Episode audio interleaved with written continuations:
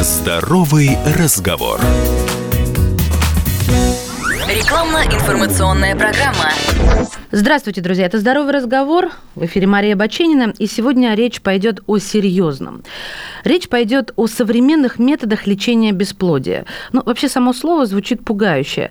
Но Первые три слова звучат обнадеживающе. Современные методы лечения бесплодия. У нас в гостях генеральный директор, главный врач клиники «Ремеди» Младова Елена Сергеевна. Елена Сергеевна, здравствуйте, добро пожаловать. Здравствуйте, Мария, спасибо за приглашение на эфир. А давайте начнем с самого начала и дадим определение, что такое бесплодие. Бесплодие – это отсутствие беременности, то есть таким грустным словом да, называется просто факт, когда пациенты не могут достичь беременности в течение одного года регулярной половой жизни без контрацепции. То есть, если в течение года беременность не наступает, это точно проблема, с которой нужно обращаться к специалисту. Кому обращаться спустя год, когда не не наступает беременность? Куда идти? Мы рекомендуем обращаться к репродуктологу. Репродуктолог – это врач-акушер-гинеколог, который имеет дополнительные компетенции по обследованию пар с отсутствием беременности и владеет определенными методиками, которые помогают ту самую беременность достичь. Всегда вдвоем нужно идти? Я рекомендую приходить пациентам на прием вдвоем, потому что первый прием репродуктолога всегда очень информативен, рассматриваются разные варианты лечения, обследования и так далее, но в целом сначала может обратиться и сама пациентка, женщина. Какие методы наиболее эффективны, методы лечения бесплодия на сегодняшний день? Наиболее эффективным методом лечения бесплодия с точки зрения скорости достижения беременности является ЭКО или экстракорпоральное оплодотворение. Но, безусловно, выбор конкретной методики основан на том, почему не наступает беременность, то есть на анализе конкретной ситуации. И, безусловно, зависит от возраста женщины. О. Если возраст женщины меньше 35 лет, то врач имеет целый ряд лечебных методик, которые можно применить. Например, если отсутствует овуляция, не созревает фолликул, мы можем проводить стимуляцию овуляции. Если мы подразумеваем наличие спаечного процесса в малом тазу, непроходимость маточных труб, возможно выполнение хирургической операции для коррекции этой проблемы. Если, допустим, супруг имеет отклонение в спермограмме, у нас есть время, чтобы лечить эти отклонения угу. и пытаться дождаться самостоятельной беременности. И все это делается в вашей, ну я скажу не то, что клиника, мне хочется, знаете, сказать, институт репродуктивной медицины, да, э, клиника Ремеди, все это у вас делается. Да, вот конечно. этот спектр весь. Да, конечно. А, хорошо. Теперь о мифах. Многие очень отпугивают вот ЭКО, потому что везде пишут э, на всяких разных сайтах, бывают осложнения. Говорят, начну с самого страшного, что после ЭКО бывает рак, онкология. Мне хотелось бы сказать, что ЭКО появилось не вчера. Этому методу более 40 лет. Первый ребенок после ЭКО родился в 1978 году, сейчас это взрослая женщина, которая успешно стала мамой двух здоровых детей. И, конечно, во многих странах мира проводится динамическое наблюдение пациенток, которые, допустим, проходили лечение методом ЭКО.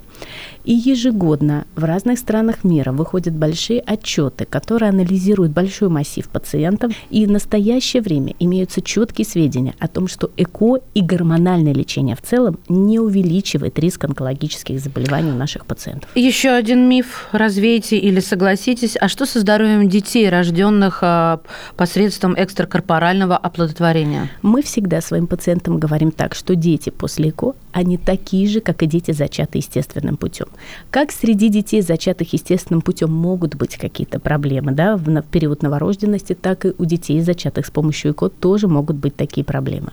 Но в целом частота отклонений абсолютно такая же, как и в среднем в популяции. ЭКО долгое время критиковали за большое количество многоплодных беременностей, потому что дети из многоплодных беременностей часто рождаются преждевременно, угу. и это несет определенные, да, сама ну, да, недоношенность несет да, проблемы. Да, да, да, и именно поэтому в последние пять 5 лет наиболее прогрессивный подход – это перенос одного эмбриона, да, с тем, с, именно с той целью, чтобы снизить вероятность многоплодных беременностей.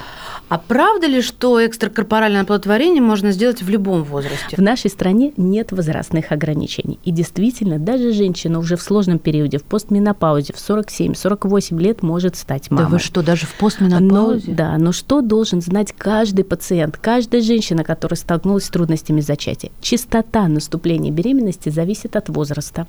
И, допустим, когда мы занимаемся с пациентками до 35 лет, при переносе одного эмбриона мы имеем шанс достижения беременности 44%. В возрастной группе 36-39 лет шанс наступления беременности уже 28%, а в возрастной группе 40-43 года 12%. То есть чем старше женщина, тем ниже вероятность родить ребенка. В старшем возрасте, если, допустим, закончились менструации, да, можно стать мамой, но тогда используется донорский материал, то есть, например, донорские яйцеклетки. С одной стороны, можно действительно стать э, в любом возрасте мамой, но вопрос какой ценой. Можно такой этический вопрос задать. Если яйцеклетка донорская плюс ЭКО, Вообще, может ли мама считаться мамой? Ведь это вопрос должен возникнуть у потенциальных родителей, которые уже в возрасте приняли такое решение. Э, как медицина к этому относится? Значит, медицина относится только положительно. И я могу сказать, что пациенток, которые проходят донорские программы, порядка 15% от общего числа клиники репродукции.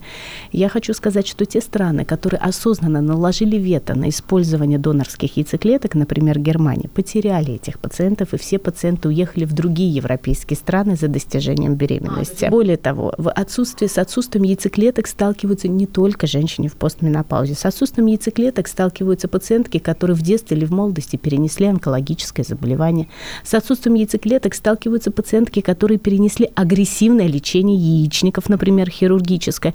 И поэтому бывает, что к этому лечению нужно прибегать и в 30 лет. Я думаю, логично будет задать вопрос, что можно сделать, чтобы сохранить возможность иметь детей в будущем. В настоящее время всем женщинам, которые подходят к такому же рубежу репродуктивному, а рубеж репродуктивный это 35 лет, и все еще не планируют беременность, или там желают встретить какого-то человека, да, с ну, кем бы захотелось создать семью, причины. мы рекомендуем свои яйцеклетки заморозить. Вот эти угу. замороженные яйцеклетки клетки. В ремеди клиник тоже это можно Конечно, сделать. да. То есть, смотрите, давайте я тогда подведу итог какой-то. А, в ремеди можно лечить э, бесплодие необходимыми для данного конкретного пациента, то есть индивидуальными методами, раз. Сделать экстракорпоральное оплодотворение, два. А, поднять вопрос о донорской яйцеклетке, три. Заморозить свои яйцеклетки, четыре. Да, вот все то, что вы мне сейчас рассказали, это можно сделать. Значит так, друзья мои, не откладываем а, на потом, сразу записываем. Ремеди clinic.ru. Вот как слышится, так и пишется. Ну или через поисковик, да, клиника Ремеди. И номер телефона, там все ответы найдете. Телефон очень простой. 775 7373. 775-7373.